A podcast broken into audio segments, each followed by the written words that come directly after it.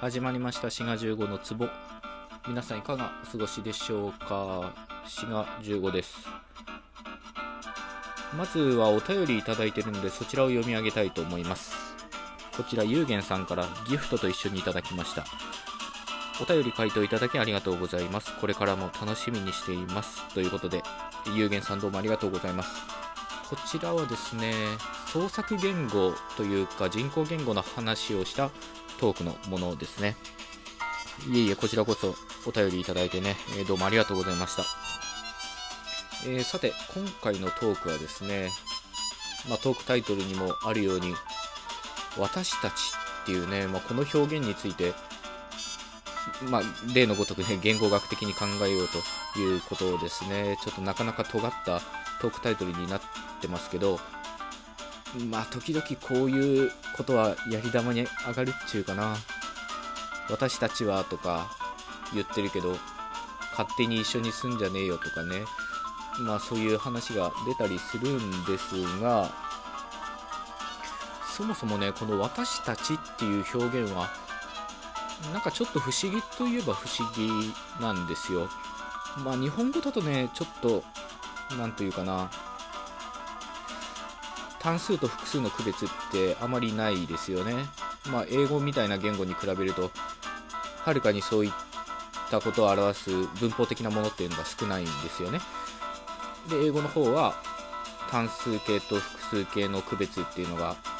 まあ、名詞にあったりして、例えば、1冊の本だったら、one book とか、a book とかいうのに対して、2冊以上だと two books とか many books っていう風に book と books っていう対応があるわけですよね。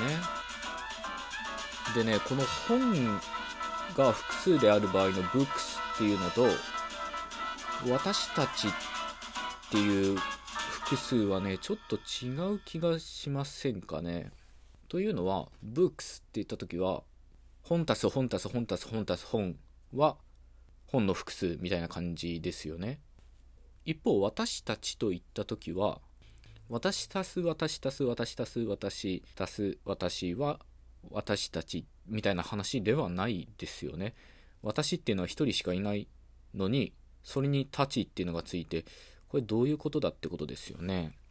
だからね、一口に複数と言っても、実はいろいろあるんだなってことですね。ブックスみたいに、確かにその本というものが複数ある場合もあれば私たちみたいに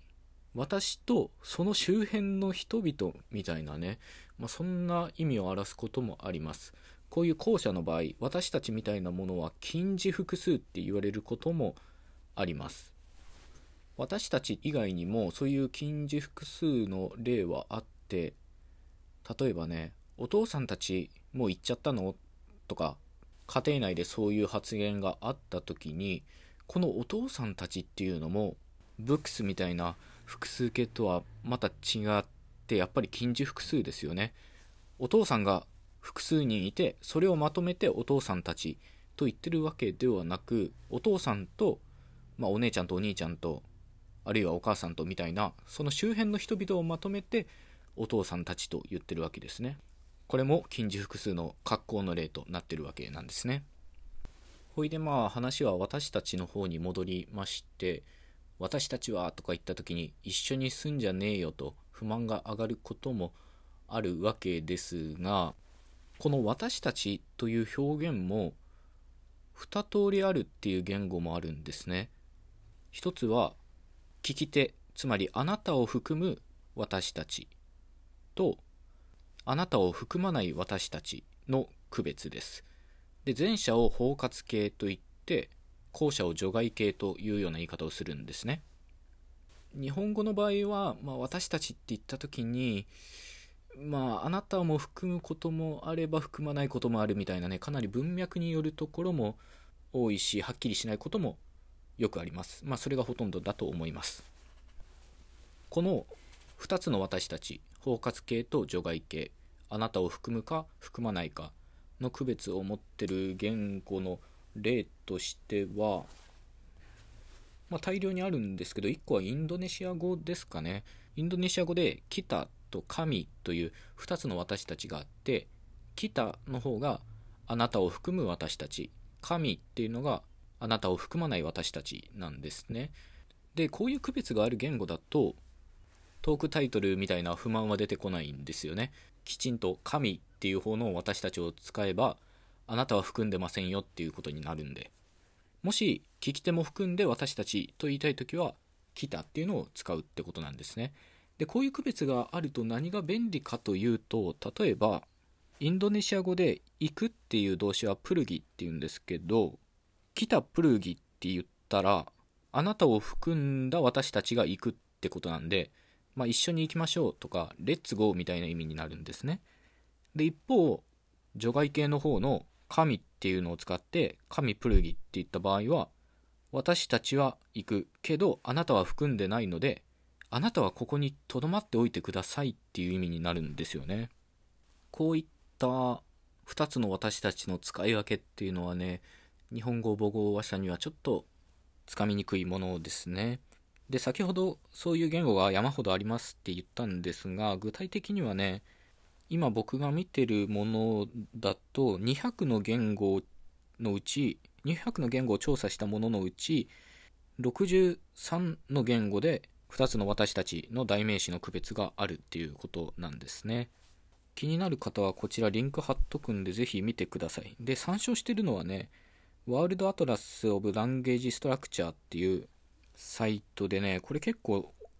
面白いんですよね。で今回はこの包括系と除外系の区別がある言語を調べたんですけど他にもねいろんな言語の特徴を調べることができて例えば語順とかも調べることができるしあるいは子音の数が多いか少ないかとかも調べることができます。で今回は63の言語でみたいに数を言ったんですけどこのサイトのねすごいところはね地図で表示してくれるんですよね。当然数でわかるっていうのも強みですけど地図で表示してくれてそれが地域的な特徴なのかあるいは系統的な特徴なのかっていうことがちょっと分かったりとか他にも面白いのはね特徴を掛け合わせて使うこともできるんですね。例えば日本語みたいな SOV 語順の言語には高知詞つまり2とかでとかおみたいなものですね。そういう高知詞を使う言語が多いっていうことが分かったりするんですよね。その特性を掛け合わせて調べることができるので。ただ英語でしかちょっと見らんないので専門的なね術語も全部英語だから最初は厳しいかもしんないですけど、まあ、見てるだけでかなり楽しいのでぜひ皆さん見てみてください。以上今日お話しした話をまとめるとまず一口に複数といってもブックスみたいに本当に本の足し算でブックスみたいな場合と近似複数といって私たちとかお父さんたちみたいにそれとその周辺のものをこうひとまとまりにしている場合があるというのが1点ですね。でもう一つは私たちに包括系と除外形つまり聞き手を含むか含まないかの区別があるっていう言語もまあ、結構たくさんあるよというお話でした。例としてインドネシア語を挙げましたけどアイヌ語とかねタガログ語とかもあるしこれ面白いのはね、まあ、さっき言ったようにこのサイトでは地図で表示してくれるんで地図で見るとね全然ヨーロッパの言語はこの区別を持ってないんですね。まあそういうことが分かってかなり面白いので皆さんぜひ貼ってあるリンク飛んでみてください。というわけで今回はここまでということで最後まで聞いてくださってどうもありがとうございました。よろしかったら番組フォローお願いいたします。ではまた次回お会いしましょう。ごきげんよう。